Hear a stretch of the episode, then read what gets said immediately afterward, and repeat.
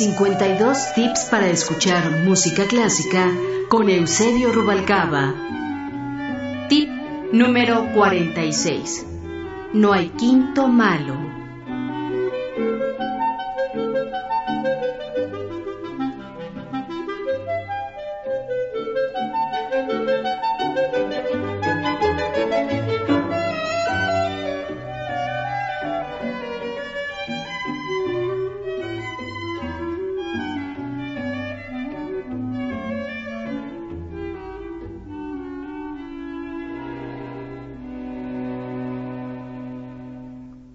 Decir quinteto es decir Brahms. Y estoy hablando de tres quintetos, sin los cuales la música sería una más de las artes, no la más notable. El quinteto para piano y cuarteto de cuerdas en fa menor, el quinteto para clarinete y cuarteto de cuerdas en si menor, y el quinteto para quinteto de cuerdas en sol. Tres quintetos que ellos solos constituyen un acervo musical de altura magnífica tres quintetos de los cuales es posible extraer, como se extrae de los salmos, la esencia de la divinidad, la materia prima de la que está hecho ese gran genio de la música, a cuyo lado tantísimos renombrados no son más que personajes secundarios. Podría incluso escribirse un soneto blanco que se intitulara Tres Quintetos y que dijera, Brahms compuso tres quintetos como otros hilan telas para reyes y príncipes. Siempre con un pie en la belleza, Brahms no dejó tres quintetos, sino cuatro, pero en tres y solo tres clamó al mundo la triste infancia que había vivido. Uno es el quinteto con piano, el otro lleva por instrumento al clarinete, y el último es el convencional para cuarteto de cuerdas más una viola. Con estos tres quintetos, el señor Brahms aseguró su lugar al lado de Dios para darle consejos cuando la experiencia divina se acongoja. De verdad es que cuando se escuchan estos quintetos, se entiende finalmente el poder inmenso de la música como elemento aglutinador de emociones, de alivio, de quietud y de bálsamo mientras que su quinteto para cuarteto y viola es una extensión del desafío que para Brahms, como para cualquier compositor, representaron los cuartetos de cuerda, que como toda la música brahmsiana son de una delicadeza e intensidad que van muy de la mano, y que acaso sea esta particularidad una de sus características más notables, el de piano con cuarteto es, desde luego, un quinteto colmado de vigor, casi tan desbocado como el de Schumann, pero más refinado, más perfecto, si es que esto es posible, en su construcción, más ambicioso en su propuesta integral. Por lo que se refiere al quinteto con clarinete, esa obra arrastra un epíteto singular, ser la punta de la música de cámara, casi nada. Sabido es que para Brahms este quinteto significó un gesto de amistad, pues ya en la recta final de su vida se topó con Richard von Münfeld, gran virtuoso de clarinete, intérprete magnífico de Mozart y Weber. Cuando Brahms lo escucha, siente su alma vibrar por el sonido y de inmediato, luego de averiguar y estudiar la técnica del instrumento, se sienta a componer su espléndido quinteto. Para un hombre que había decidido no escribir más, aquella obra se convirtió en su testamento musical.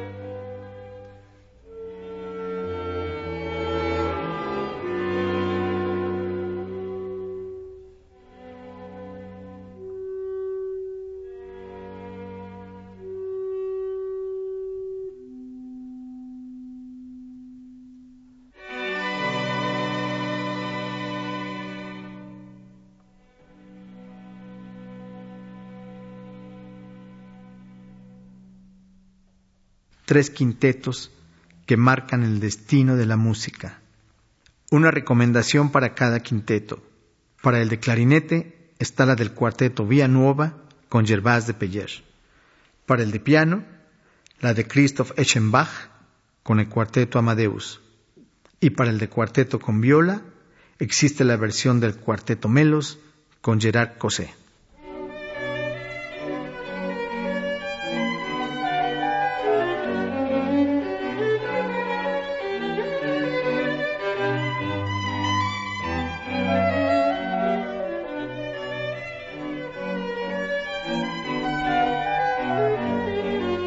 52 tips para escuchar música clásica con Eusebio Rubalcaba.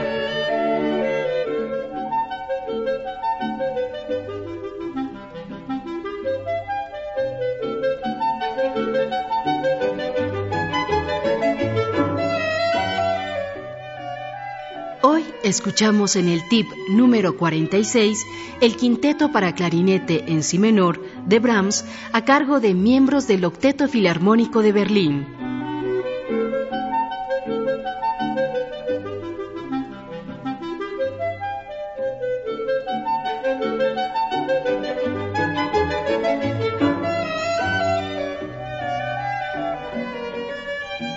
Equipo de producción, Angélica Cortés, Fructuoso López, Roberto Hernández y Pita Cortés.